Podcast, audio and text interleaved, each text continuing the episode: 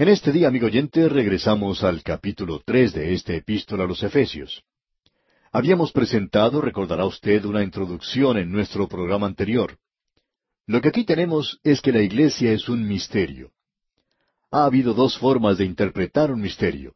Uno es el de ignorarlo completamente y dirigirse a encontrar la iglesia en el Antiguo Testamento y hablar de la iglesia como que antes era Israel. Cierto profesor bíblico en una oportunidad dijo que la iglesia había comenzado allá en el jardín de Edén.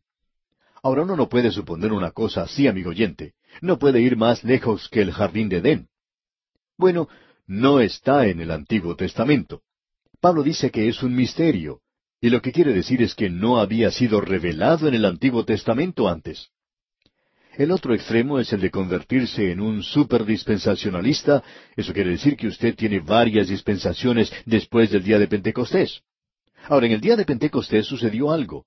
Y el ir de un lado para otro sobre Pentecostés es, creemos nosotros, algo completamente equivocado.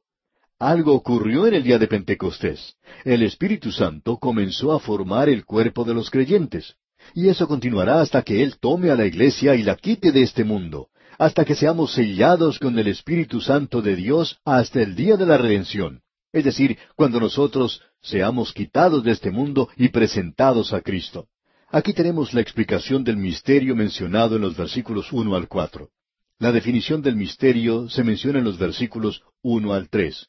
Y luego tenemos la oración por plenitud interior y conocimiento en los versículos catorce hasta el veintiuno. Ese es el bosquejo de esta sección. Y esa es la razón por la cual sugerimos que usted tenga las escrituras delante suyo para que pueda seguir la lectura de esto y de esa manera podrá comprender todo esto mucho mejor. Ahora, Pablo dice aquí en el primer versículo de este capítulo tres de su epístola a los Efesios, Por esta causa, yo, Pablo, prisionero de Cristo Jesús por vosotros los gentiles. Y aquí comienza un paréntesis, y este paréntesis sigue hasta el versículo catorce. Pablo había enumerado en el capítulo dos todos los beneficios, los privilegios que recibían los gentiles, ya que antes estaban alejados de la ciudadanía de Israel y ajenos a los pactos de la promesa. Todo eso ahora ha sido rectificado. Por medio de Cristo ahora hemos sido hechos cercanos. Y a causa de todo eso, Pablo va a orar por ellos y comienza diciendo, Por esta causa, yo, Pablo, prisionero de Cristo por vosotros los gentiles, y luego puede uno ver la continuación de esto allá en el versículo catorce donde dice, Por esta causa doblo mis rodillas ante el Padre de nuestro Señor Jesucristo. Todo lo que se dice entre estos dos versículos que hemos mencionado es un paréntesis, y allí es donde él está hablando del misterio en realidad. Antes de llegar a esa oración, él dice en el versículo dos de este capítulo tres, Si es que habéis oído de la administración de la gracia de Dios que me fue dada para con vosotros. El comienzo del versículo dos, donde dice si es que, marca el comienzo del paréntesis, y en el versículo catorce él continuará lo que está diciendo, es decir, allí continúa su oración. Y entre eso él dice, vosotros habéis oído de la administración, es decir, de la dispensación. Usted recordará que cuando estábamos estudiando allá el primer capítulo de esta epístola a los Efesios, versículo diez, hablamos de esta palabra dispensación. Él está hablando del plan divino y de los arreglos por los cuales Dios le ha llamado y enviado a los gentiles. Comparado con el de los otros apóstoles, el ministerio de Pablo era diferente y especial. Pablo había dicho a los Gálatas, antes por el contrario, como vieron que me había sido encomendado el Evangelio de la incircuncisión, como a Pedro el de la circuncisión. Ahora el mensaje no era diferente, pero las personas a las cuales el mensaje iba dirigido eran diferentes personas en una categoría diferente. Pablo fue a los gentiles y les dijo a ellos, Vosotros que en otros tiempos estabais lejos, habéis sido hechos cercanos.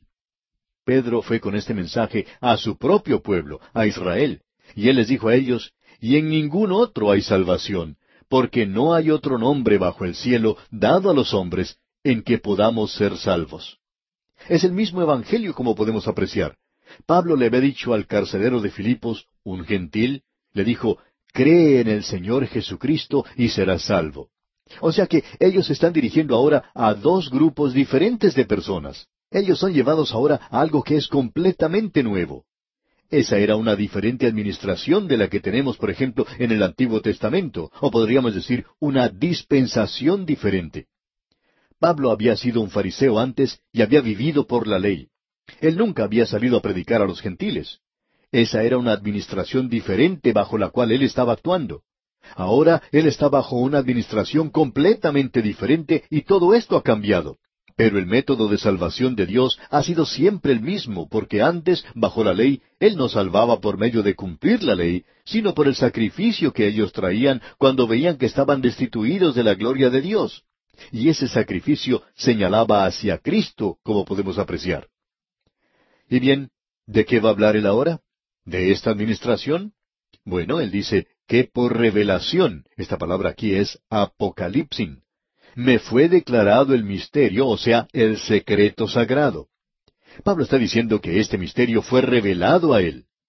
Ahora, basándose en esto, hay quienes inmediatamente dicen, bien, Pablo fue el único que tenía este misterio. Es decir, ellos acostumbraban a decir esto. No estamos seguros si esas personas continúan diciendo eso o no. No tenemos mucho contacto con esta clase de personas en la actualidad. Pero después de haber estudiado el capítulo tercero de Efesios, bueno, esperamos que tengamos más contacto con estas personas. De seguro que ellos nos van a escribir para corregirnos en cuanto a lo que tenemos que decir aquí. Pero él va a aclarar aquí en este capítulo que esto que ha sido revelado no ha sido solamente revelado a él. Leamos ahora lo que dicen los versículos cinco y seis de este capítulo tres de la Epístola a los Efesios. Misterio que en otras generaciones no se dio a conocer a los hijos de los hombres, como ahora es revelado a sus santos apóstoles y profetas por el Espíritu, que los gentiles son coherederos y miembros del mismo cuerpo, y copartícipes de la promesa en Cristo Jesús por medio del Evangelio. Eso era algo que los apóstoles tenían. Así es que Pablo está hablando de sí mismo aquí al comienzo. Él dice que ya que Él les está escribiendo a ellos y que Él ha tenido este misterio con los Efesios, dice en los versículos tres y cuatro, que por revelación me fue declarado el misterio, como antes lo he escrito brevemente, leyendo lo cual podéis entender cuál sea mi conocimiento en el misterio de Cristo. Es decir, que cuando Pablo dice por revelación, él se está refiriendo a su conversión, cuando el Señor Jesucristo le informó a él que cuando él perseguía a la iglesia, le estaba persiguiendo a Cristo mismo. La iglesia era el cuerpo de Cristo y Pablo descubrió por primera vez que Dios estaba haciendo algo completamente nuevo, que la iglesia había llegado a existir y eso, como usted puede ver, ocurrió en el día de Pentecostés. Ahora el misterio, como hemos dicho antes y continuamos diciendo, no era algo como lo que encontramos en una novela de misterio, ni tampoco era algo misterioso. Era algo que simplemente no se había revelado específicamente en el Antiguo Testamento. Por tanto, era desconocido para los hombres porque esto se podía conocer únicamente por revelación. Pero ahora es revelado en el Nuevo Testamento. Y esta palabra es usada veintisiete veces en el Nuevo Testamento, y se refiere a unos once misterios diferentes. Pablo parece estar haciendo un contraste con las religiones misteriosas del mundo greco-romano, y había muchos en aquel día. Había logias secretas en donde se realizaban ritos sádicos y el que era iniciado era advertido que no debía revelar los secretos del misterio de la religión. Ahora, en contraste con esto, Pablo está diciendo, ay de mí si no anunciar el Evangelio, allá en 1 Corintios 9:16. Y nosotros somos administradores en el día de hoy de los misterios de Dios. Es decir, que nosotros tenemos que dar este mensaje. Esto no es algo que debemos guardar en una logia secreta. Esto es algo que debe ser predicado desde las terrazas de los hogares. Pablo había hecho una breve referencia al misterio allá en el capítulo uno, versículo nueve de esta epístola, como usted puede recordar. Él dijo, dándonos a conocer el misterio de su voluntad, según su beneplácito, el cual se había propuesto en sí mismo. Él lo menciona allí. Luego usted continúa leyendo y encuentra que nuevamente Pablo hace mención de este asunto del misterio en el segundo capítulo, versículo catorce, donde dice, Porque Él es nuestra paz, que de ambos pueblos hizo uno, derribando la pared intermedia de separación. Y esto es algo que no había sido revelado antes, como podemos apreciar. En ese sentido era un misterio. y luego en el versículo quince dice, aboliendo en su carne las enemistades y la ley de los mandamientos expresados en ordenanzas, para crear en sí mismo de los dos un solo y nuevo hombre, haciendo la paz. Esto era algo que no había sido revelado antes. El misterio es que Cristo ha resucitado. Él es la cabeza de un cuerpo nuevo formado de judíos y gentiles y de todas las tribus y pueblos de la tierra. Esto no había sido revelado en el Antiguo Testamento. Pablo había dicho allá en su epístola a los Romanos capítulo 16 versículo 25, y al que puede confirmaros según mi evangelio y la predicación de Jesucristo, según la revelación del misterio que se ha mantenido oculto desde tiempos eternos, él aclara aquí de qué es que está hablando. El misterio no había sido revelado antes. Y allá en su carta a los Colosenses, capítulo uno, versículo veintiséis, él dice, El misterio que había estado oculto desde los siglos y edades, pero que ahora ha sido manifestado a sus santos. Si alguna persona va al Antiguo Testamento y dice que allí la iglesia es mencionada, pues esa persona está conociendo algo que aparentemente Dios no estaba diciendo. Y podríamos decir que esa persona es casi más inteligente que el mismo Señor. Ha usurpado su lugar porque está diciendo algo que el Señor no ha dicho, ya que Él no lo había hecho saber entonces en el Antiguo Testamento. Aparentemente, estas personas saben algo que Dios no sabía en el Antiguo Testamento. Amigo oyente, permítanos decirle que el misterio quiere decir que Él no lo había revelado en el Antiguo Testamento. Y ya que Él no lo había revelado, no se encuentra allí. Ahora, en los versículos cinco y seis de este capítulo tres de la Epístola a los Efesios, tenemos la definición del misterio. Leamos lo que aquí dice, versículos cinco y seis. Misterio que en otras generaciones no se dio a conocer a los hijos de los hombres, como ahora es revelado a sus santos apóstoles y profetas por el Espíritu, que los gentiles son coherederos y miembros del mismo cuerpo y copartícipes de la promesa en Cristo Jesús por medio del Evangelio. Pablo clarifica aquí lo que él quiere decir cuando dice misterio. Hay un contraste bien definido entre los hijos de los hombres en las generaciones pasadas y los apóstoles y los profetas de la Iglesia. Nadie en el Antiguo Testamento tenía ni siquiera un rayo de luz en cuanto a la Iglesia. Y es revelado ahora a los santos apóstoles. Santos porque ellos han sido separados para esta labor por Dios. Y los profetas son definitivamente profetas del Nuevo Testamento. El Espíritu Santo es el maestro de este misterio. El Señor Jesucristo mismo dijo esto allá en el capítulo 16 del Evangelio según San Juan, versículo 15, donde dice, Todo lo que tiene el Padre es mío. Por eso dije que tomará de lo mío y os lo hará saber. ¿Y cuál es el misterio? Y aquí deseamos hacer una diferencia y esperamos que usted la capte, amigo oyente. El misterio no era que los gentiles serían salvos. El Antiguo Testamento nos enseñaba eso. Permítanos mencionar dos o tres pasajes sobre esto. Allí en el libro de Isaías, capítulo once, versículo diez, dice, Acontecerá en aquel tiempo que la raíz de Isaí, la cual estará puesta por pendón a los pueblos, será buscada por las gentes, y su habitación será gloriosa. Y una vez más en Isaías capítulo sesenta, versículo tres dice, Y andarán las naciones a tu luz, y los reyes al resplandor de tu nacimiento. Y en Zacarías capítulo dos, versículo once podemos leer, Y se unirán muchas naciones a Jehová en aquel día, y me serán por pueblo, y moraré en medio de ti. Y entonces conocerás que Jehová de los ejércitos me ha enviado a ti. Y luego podemos leer en Malaquías capítulo uno, versículo once, porque desde donde el sol nace hasta donde se pone, es grande mi nombre entre las naciones, y en todo lugar se ofrece a mi nombre incienso y ofrenda limpia, porque grande es mi nombre entre las naciones, dice Jehová de los ejércitos. ¿Cuál es el misterio entonces? Si no era el misterio de que los gentiles iban a ser salvos, ¿cuál era?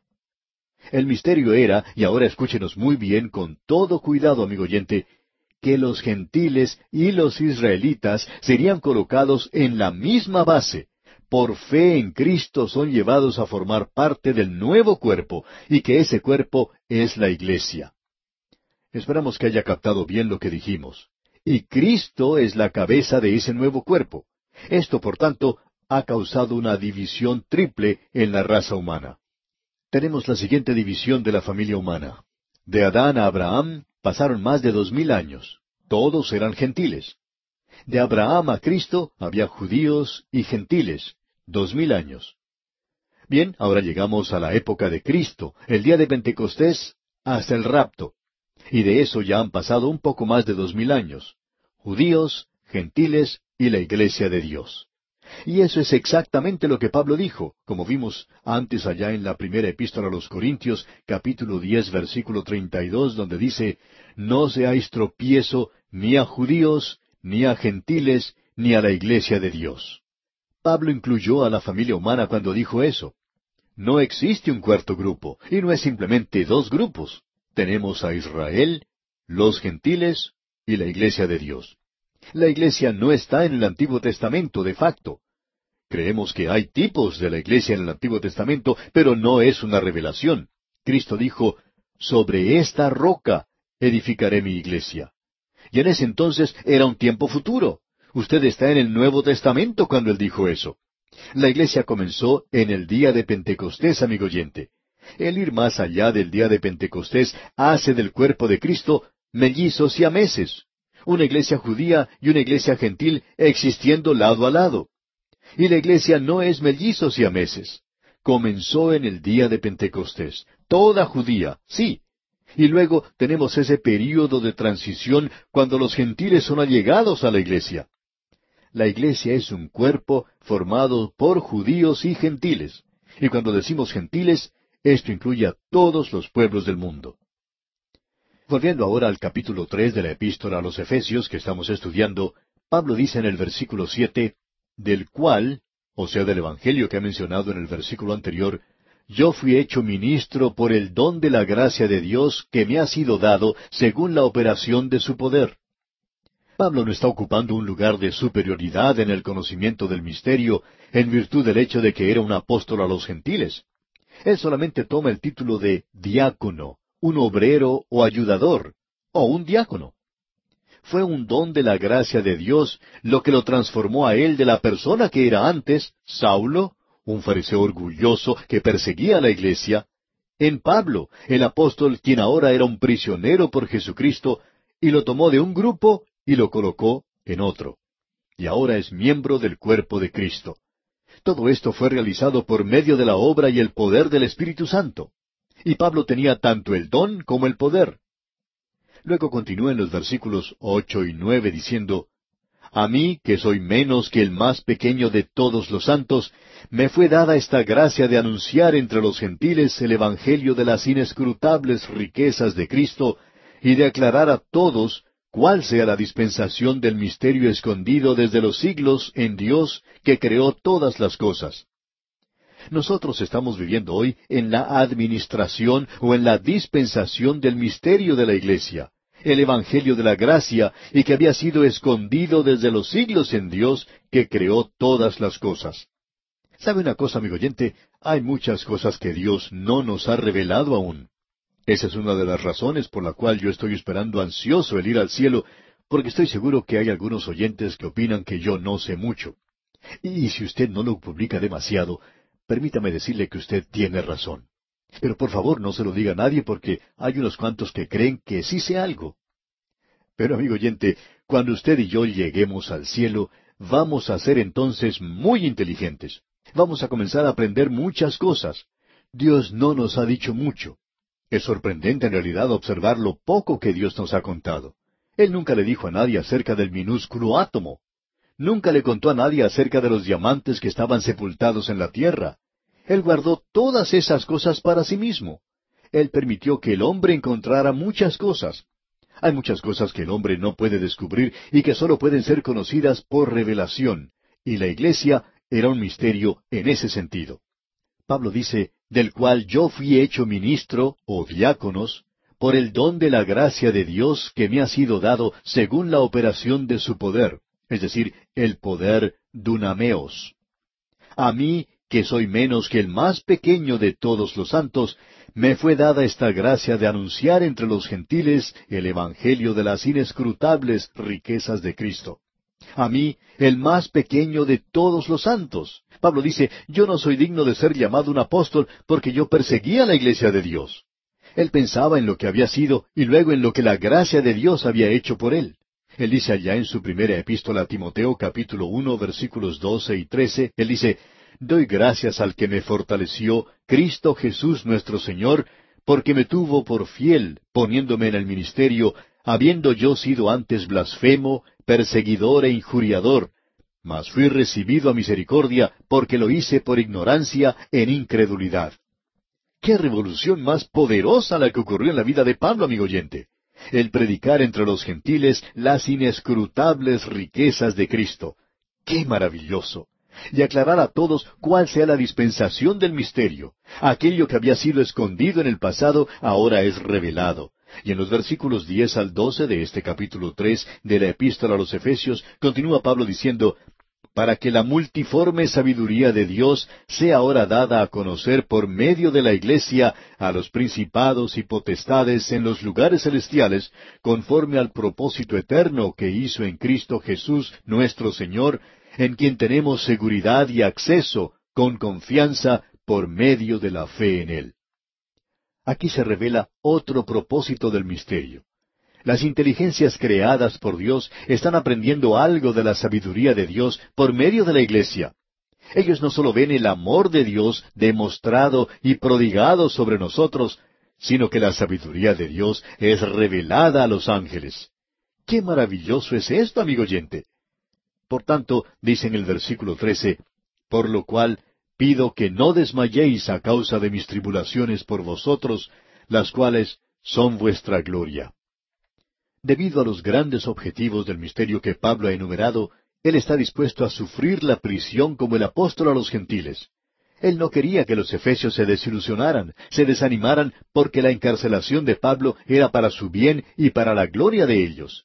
Él dice allá en su epístola a los Colosenses capítulo uno versículo veinticuatro Ahora me gozo en lo que padezco por vosotros, y cumplo en mi carne lo que falta de las aflicciones de Cristo por su cuerpo, que es la Iglesia.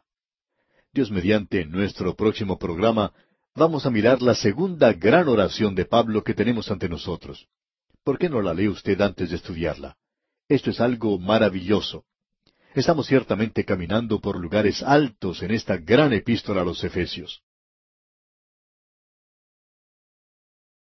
Amigo oyente, volvemos hoy al tercer capítulo de esta epístola a los Efesios, donde vemos que la iglesia es un misterio, y el apóstol Pablo ha tratado con este tema en lo que es en realidad un paréntesis en este capítulo. Usted recordará que luego de leer el versículo uno de este capítulo tres, fuimos directamente al versículo catorce. Allí es donde nos encontramos en el día de hoy. Así es que vamos a unir estos pensamientos nuevamente. Este paréntesis que mencionamos está entre ese versículo uno y el versículo catorce. También hemos notado que eso tiene su énfasis. Ahora el versículo catorce dice, Por esta causa doblo mis rodillas ante el Padre de nuestro Señor Jesucristo. El apóstol Pablo está diciendo, Por esta causa doblo mis rodillas. Y creemos que es lógico hacernos una pregunta aquí. ¿Cuál es esa causa? Bueno, fue por el profundo interés que él tenía en los Efesios, y él quería que ellos entraran en esa gran verdad que se menciona aquí, de esa dispensación, esta nueva administración en la que vivimos, y que experimentaran todas las riquezas de su gracia que se encuentran en Cristo Jesús. Todo eso es la causa a lo cual él hace referencia antes de esa oración. Ahora él dice, doblo mis rodillas ante el Padre de nuestro Señor Jesucristo. Y hay varias cosas en este versículo a las cuales quisiéramos dirigir su atención. Cuando estábamos estudiando las oraciones del apóstol Pablo en el primer capítulo de Efesios, mencionamos que él era un hombre de oración. También dijimos que le hemos conocido como un apóstol, un predicador, un maestro, pero no tanto como hombre de oración. Destacamos también algunas de las características de sus oraciones que se encontraban allí. Ahora, en este versículo, tenemos otra característica de las oraciones del apóstol Pablo. Y aquí él indica la posición que toma la oración. Ahora esperamos no aparecer con esto como demasiado meticulosos que pensamos esto, pero aquí lo tenemos en este versículo catorce de este capítulo tres de la Epístola a los Efesios. Dice una vez más, doblo mis rodillas ante el Padre de nuestro Señor Jesucristo. No deseamos insistir que en nuestras oraciones públicas, en los servicios del día de hoy, que nos pongamos de rodillas. Sin embargo, pensamos que eso sería muy bueno que nosotros lo hiciéramos, e indica nuestra humillación ante aquel que diera todo por salvarnos. En cierta ocasión se estaba llevando a cabo un servicio en un pequeño pueblo, y el predicador, antes de comenzar su mensaje, le dijo a la congregación, Inclinemos nuestras cabezas en oración. Bien, esa gente que se encontraba allí hizo mucho más que inclinar sus cabezas. El predicador cerró los ojos y oyó cierto ruido y pensó que todas las personas se habían levantado y habían salido del lugar. Así es que él trató de abrir un poquito los ojos mientras oraba, y cuando pudo observar a su audiencia, lo único que vio eran los bancos vacíos. Él en realidad pensaba que toda la gente se había retirado. Pero ya que él estaba orando ante el Señor, continuó su oración. Luego, al decir amén, abrió nuevamente los ojos y pudo apreciar que toda esta gente había estado de rodillas y se pusieron de pie luego. Y por supuesto, este predicador pudo tener allí una magnífica reunión. Ahora no deseamos ser malentendidos en este punto, amigo oyente. No queremos decir que por la sencilla razón de que la gente se puso de rodillas se tuvo una gran reunión. Pero sí deseamos decir lo siguiente, que pensamos que eso ayudó mucho. Creemos que estamos perdiendo mucho en las iglesias donde reina la formalidad, donde aún existe un rito y nosotros perdemos algo de nuestra cálida y estrecha relación con el Señor Jesucristo. Sentimos que deberíamos tener más de esa familiaridad en la adoración y más reverencia hacia Dios, especialmente cuando estamos orando. Debemos ocupar nuestros lugares. Nosotros somos sus criaturas. Deberíamos postrarnos delante del Dios Todopoderoso. Pablo dice que así es como él oraba. Y opinamos que esa es la forma en que nosotros deberíamos orar también. Es sorprendente notar cuánto ayuda cuando uno está estudiando la Biblia y se pone a orar, pero inclinándose, poniendo nuestro rostro en el suelo. Creemos que eso es algo muy bueno para el hombre. Pero no vamos a insistir en ese punto. Pero deseamos destacar que esta es la forma en que el apóstol Pablo oraba. Y creemos que este es un ejemplo muy bueno para nosotros en el presente. ¿No se nos dice acaso que nuestro Señor, cuando fue a orar al jardín de Getsemaní, se inclinó sobre su rostro? Amigo oyente, no nos haría mal a muchos de los santos del presente el que nos inclináramos sobre nuestros rostros de vez en cuando. Opinamos que ese sería el lugar apropiado para nosotros, y así podríamos llegar a hacer esta clase de oración. Ahora hay algo más en este versículo que deseamos destacar. Pablo dice, doblo mis rodillas ante el Padre de nuestro Señor Jesucristo. Quizá usted opina que somos demasiado uh, quisquillosos al destacar esto, pero creemos que tiene su importancia. Tenemos ante nosotros aquí que Pablo oró a Dios el Padre en el nombre del Señor Jesucristo. Y usted notará que en la primera oración que vimos allá en el capítulo uno de esta epístola a los Efesios, versículo 17, él dirigió su oración al Dios de nuestro Señor Jesucristo podemos darnos cuenta que esta era su fórmula, y creemos que es una fórmula bastante exacta en cuanto a que debemos dirigir todas nuestras oraciones a Dios el Padre en el nombre de nuestro Señor Jesucristo.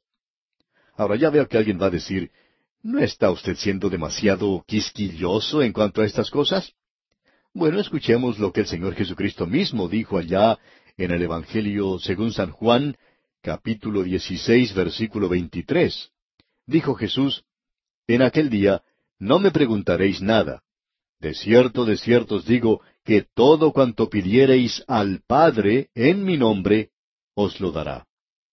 Pensamos que los discípulos del Señor Jesucristo, que habían pasado tres años con Él, se habían convertido en un grupo de niños en muchas maneras.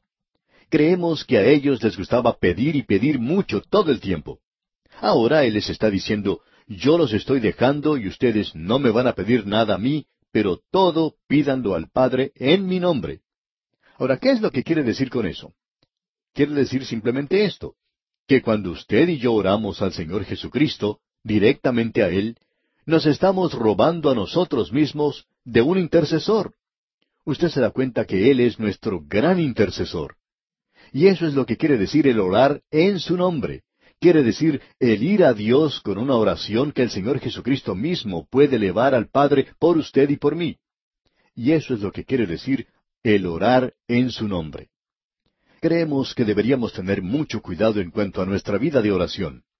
En cierta ocasión, en un servicio especial de predicación, se le pidió a un visitante que comenzara la reunión en oración. El servicio había comenzado muy bien, pero en el momento de orar, este hombre hizo que las cosas se descarrilaran un poco. La música había sido excelente. El pastor había hecho una tarea muy hermosa al presidir el servicio, pero luego ellos le pidieron a este hombre que orara, y él oró como tres veces seguidas por el predicador invitado. Ahora no era necesario orar dos veces en la misma oración por la misma cosa. No era necesario repetírselo al Señor. Él lo escucha uno la primera vez que le pide algo. Pero este hombre repitió por tercera vez esa misma petición. La gente se decía que él iba a hacer que el Señor volteara su cabeza y mirara para otro lado, porque él se estaba cansando de escuchar esta oración con tantas repeticiones. Pensamos que no había necesidad de orar de esa manera. Bueno, quizá el hombre que estaba orando había mirado al predicador y, y quizá no tenía mucha confianza en él, y pensaba que era necesario orar tres veces por él. Sin embargo, opinamos que esa fue una repetición vana, la misma que utilizan los paganos, y creemos que debemos tener mucho cuidado en cuanto a nuestra vida de oración. Cuando usted y yo vamos a hablar ante un grupo de gente, ¿no es cierto que nos preparamos antes de hacerlo? Todo orador o predicador, antes de elaborar un programa, se prepara convenientemente para él. O sea que siempre nos preparamos cuando vamos a hablar ante otra gente. Bueno, entonces, ¿qué es lo que hacemos en nuestra vida de oración, especialmente cuando tenemos que hablar públicamente en un servicio? Uno se pone de pie y comienza a hablar de esto y de aquello y viaja de un lado para otro, de una ciudad a otra, en todas partes del mundo. Y luego de hacerse un viaje alrededor del mundo, toda la gente está ya un poco cansada para escuchar la explicación en ese servicio. Lo interesante de notar aquí, amigo oyente, es que Pablo se dirigió directamente a Dios el Padre en el nombre del Señor Jesucristo. Ahora, otra de las características que deseamos destacar de esta oración es que es una oración bastante breve. ¿Había notado usted eso? Y que él también hizo una oración muy breve anteriormente, así como la oración que hizo allá en el capítulo cuatro de su epístola a los filipenses. Y todas las oraciones de Pablo eran breves, y podemos recalcar que eran bastante breves. ¿Ha notado usted que todas las oraciones en la Biblia son oraciones breves? El Señor Jesucristo dijo, y orando, no uséis vanas repeticiones como los gentiles, que piensan que por su palabrería serán oídos. Todas las oraciones que se encuentran en la Biblia son oraciones breves. La gran oración que hizo Moisés por Israel la podemos leer en solo tres versículos. Y cuando Elías se encontraba en la cumbre del monte Carmelo, presentando ante Dios esa gran oración, al estar solo con Dios y en contra de los profetas de Baal, solo toma un versículo para hacer esa oración. En una situación tan difícil como esa, pues creemos que por lo menos podría haber usado dos o tres versículos. Y luego tenemos también esa gran oración de Nehemías, que ocupó solamente siete versículos. Y hay muchas otras grandes oraciones en la Biblia, como la oración del Señor Jesús que encontramos allá en el capítulo 17 del Evangelio según San Juan. Esa oración la podemos leer en unos tres minutos máximo. Eso es todo lo que se demoró el Señor para orar una oración como esa, digamos de paso. En cierta ocasión se le preguntó a los oyentes de un programa radial cuál era la oración más corta de la Biblia. Y a la persona que contestara correctamente a esta pregunta se le daría un premio. En la primera semana no se recibió ninguna respuesta. En la segunda semana no se recibió ninguna respuesta correcta. Y en la tercera semana se recibió la respuesta correcta. Y amigo oyente, ¿sabe usted cuál es la oración más corta de la Biblia? Bueno, es la oración que hizo Simón Pedro cuando se estaba hundiendo en el agua. Él dijo, Señor, sálvame. Dos palabras solamente. Ahora muchas personas escribieron diciendo que no creían que eso era una oración, era demasiado corta. Esa era una oración, amigo oyente, y fue contestada inmediatamente. Usted se da cuenta que si Simón Pedro hubiera orado una de esas oraciones tan largas que acostumbran a hacer algunas de esas personas, Señor, tú que eres omnipotente, que eres omnisciente, el omnipresente Dios, Simón Pedro estaría tocando el fondo del mar antes de llegar a decir lo que quería decir. Pero, amigo oyente, él fue directamente al grano. Y las oraciones del apóstol Pablo también son oraciones muy breves. Prestemos atención entonces al contenido de esta oración que tenemos aquí en esta epístola a los Efesios. Notemos las cosas por las cuales Pablo oraba. En los versículos catorce y quince de este capítulo tres que estamos considerando, dice, Por esta causa doblo mis rodillas ante el Padre de nuestro Señor Jesucristo, de quien toma nombre toda familia en los cielos y en la tierra. De paso, digamos que Dios tiene una familia maravillosa. Hay muchas personas que piensan que los únicos importantes son los propios miembros de su familia. Pero es un poco más amplio que eso. Y también existen aquellos que piensan que su pequeña camarilla en la iglesia es la única a la cual el Señor está escuchando. Y aún existen aquellos que piensan que su iglesia local es la única que puede orar y ser escuchada, que eso constituye los santos. Y todavía hay otros que opinan que su denominación únicamente es la que vale. Y así tenemos otros que piensan que es solamente la iglesia, aquellos que han sido salvos desde el día de Pentecostés hasta la segunda venida.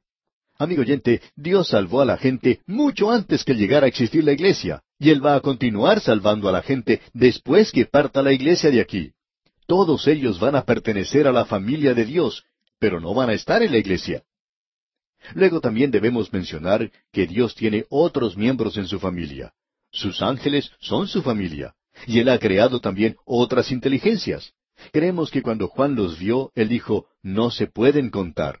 Y en aquel tiempo, por supuesto, él no tenía una de estas ventajas que tenemos en el presente de usar una computadora. Así es que tiene que haber sido un grupo bastante grande. Todos ellos pertenecen a la familia de Dios. Y luego dice aquí en los versículos quince y dieciséis de este capítulo tres de Efesios, de quien toma nombre toda familia en los cielos y en la tierra, para que os dé, conforme a las riquezas de su gloria, el ser fortalecidos con poder en el hombre interior por su espíritu. El propósito de la oración de Pablo era para que ellos fueran fortalecidos con poder en el hombre interior. Nosotros en el presente oramos mucho por el hombre exterior. Ahora no nos entienda mal, amigo oyente, creemos que es una forma maravillosa en la cual oramos, el orar por las necesidades físicas de la gente. Y el apóstol Pablo lo hacía también. Él oraba por sí mismo, por ese aguijón que él tenía en la carne. Él oró tres veces por eso. Y es maravilloso saber que Dios se escucha y que Dios contesta las oraciones. Ahora Pablo está diciendo aquí, y esperamos que usted note esto, que os dé conforme a las riquezas de su gloria. Y una vez más vale la pena destacar el hecho de que Pablo dijo según y no de sus riquezas. Si él tomara de sus riquezas, sería como lo que mencionamos hace algunos días, de una persona muy rica que acostumbraba pagar a su ayudante simplemente una moneda. Él daba de sus riquezas, pero no según sus riquezas. Si él hubiera dado según sus riquezas, bueno, ese ayudante hubiera salido de allí con sus bolsillos rebosando de dinero. Ahora Dios, Él siempre contesta las oraciones según sus riquezas. Pablo oraba por los filipenses de esa manera que Dios pues suplirá todo lo que os falta conforme a sus riquezas en gloria en Cristo Jesús. La petición de Pablo aquí es que los creyentes puedan ser fortalecidos con poder en el hombre interior por su espíritu. Usted se da cuenta, amigo oyente, que la naturaleza espiritual del creyente necesita oración tanto como la naturaleza física. ¿Cuántas veces en el presente nos olvidamos de lo espiritual al prestar más atención a lo físico? El apóstol Pablo está orando por el hombre interior, porque él se da cuenta que el hombre exterior está desapareciendo. Ahora, en la segunda petición que tenemos aquí, él pide lo siguiente. Leamos el versículo 17 de este capítulo 3. Para que habite Cristo por la fe en vuestros corazones, a fin de que, arraigados y cimentados en amor, Pablo está pidiendo que Cristo habite en sus corazones.